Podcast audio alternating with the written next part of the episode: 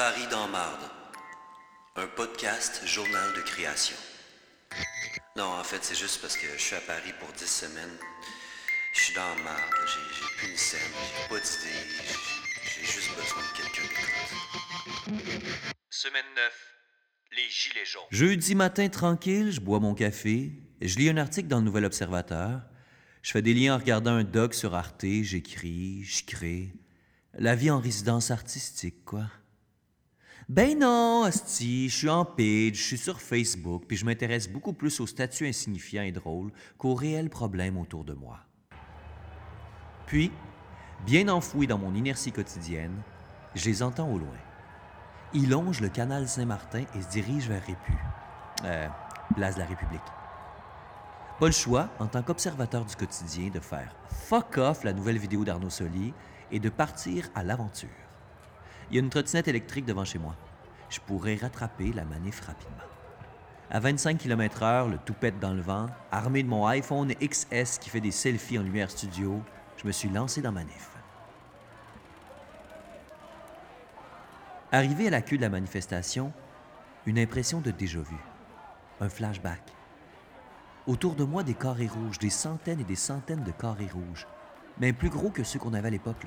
Puis leurs carrés de feutre sont un petit peu plus cheap aussi. Bref, c'est les étudiants de la Sorbonne qui manifestent contre la hausse des frais de scolarité, mais également qui joignent le mouvement des Gilets jaunes. En ce moment, ça brasse à Paris. Les Gilets jaunes, à la base, c'est la classe moyenne qui a eu ras-le-bol de la montée du prix de l'essence. Ils descendent dans la rue avec leur gilet jaune, le, le dossard de sécurité fluo obligatoire dans une voiture française. Mais ça, c'est la genèse des manifestations, il y a quelques mois.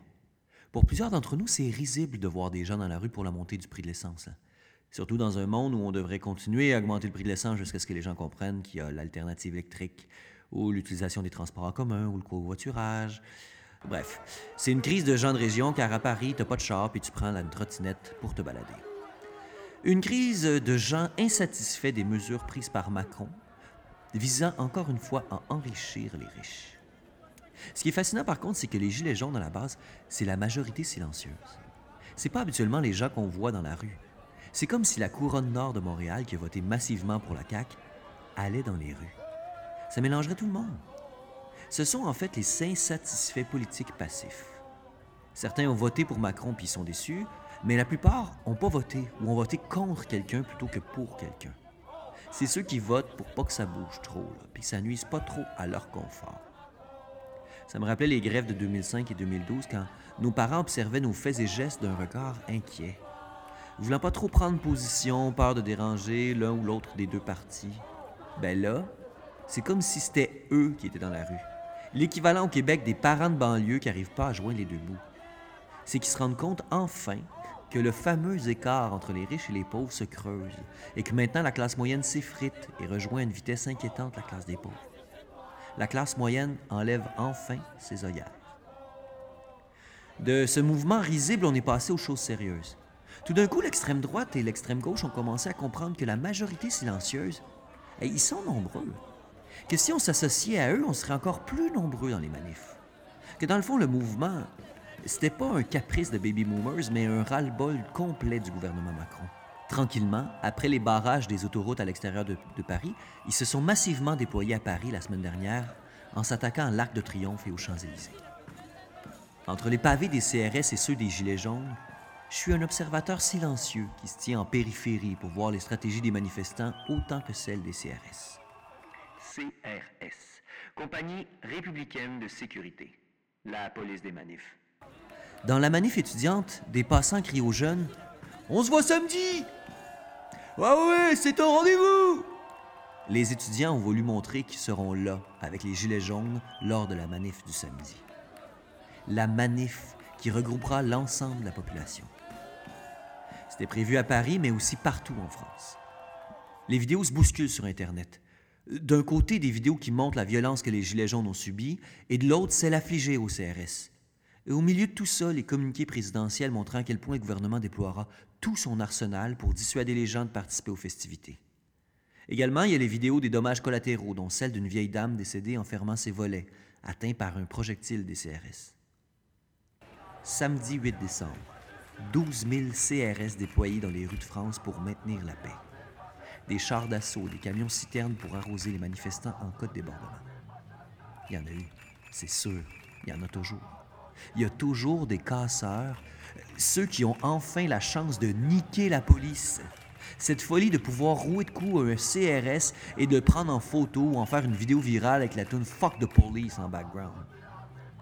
Les Gilets jaunes pacifistes ont été indignés de tous les débordements, mais sincèrement, au fond d'eux-mêmes, ils ont eu ce plaisir malsain d'avoir été complices dans celui-ci. Malgré toute la haine et la violence engendrée, leur cause sera entendue. Et le mardi suivant, Macron leur donnera une petite victoire. Ce fut d'abord la colère contre une taxe. Et le Premier ministre a apporté une réponse en annulant et en supprimant toutes les augmentations prévues pour le début d'année prochaine. Mais cette colère est plus profonde.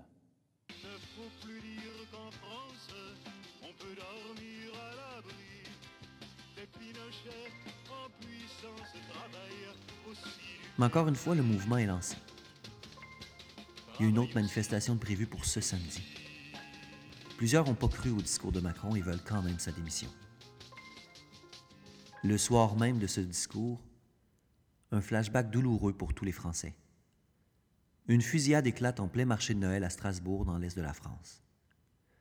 Moi qui la veille passais devant le petit Cambodge, juste à côté de chez moi, en me disant que j'aurais pu être une victime il y a deux ans, car je marche toujours dans ce quartier-là, puis je m'arrête souvent prendre un verre au carillon.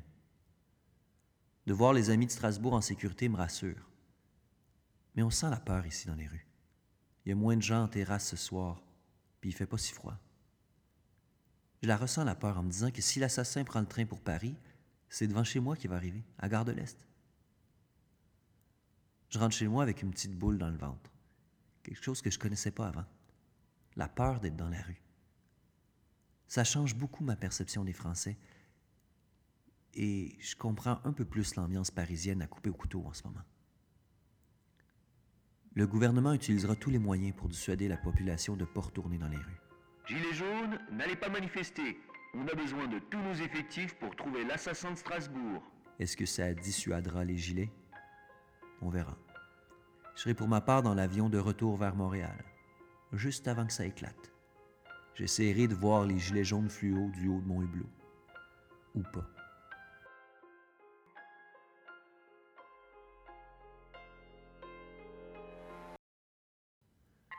C'était ma neuvième semaine. Merci de m'écouter. Merci de partager. Pas mon podcast, ma solitude.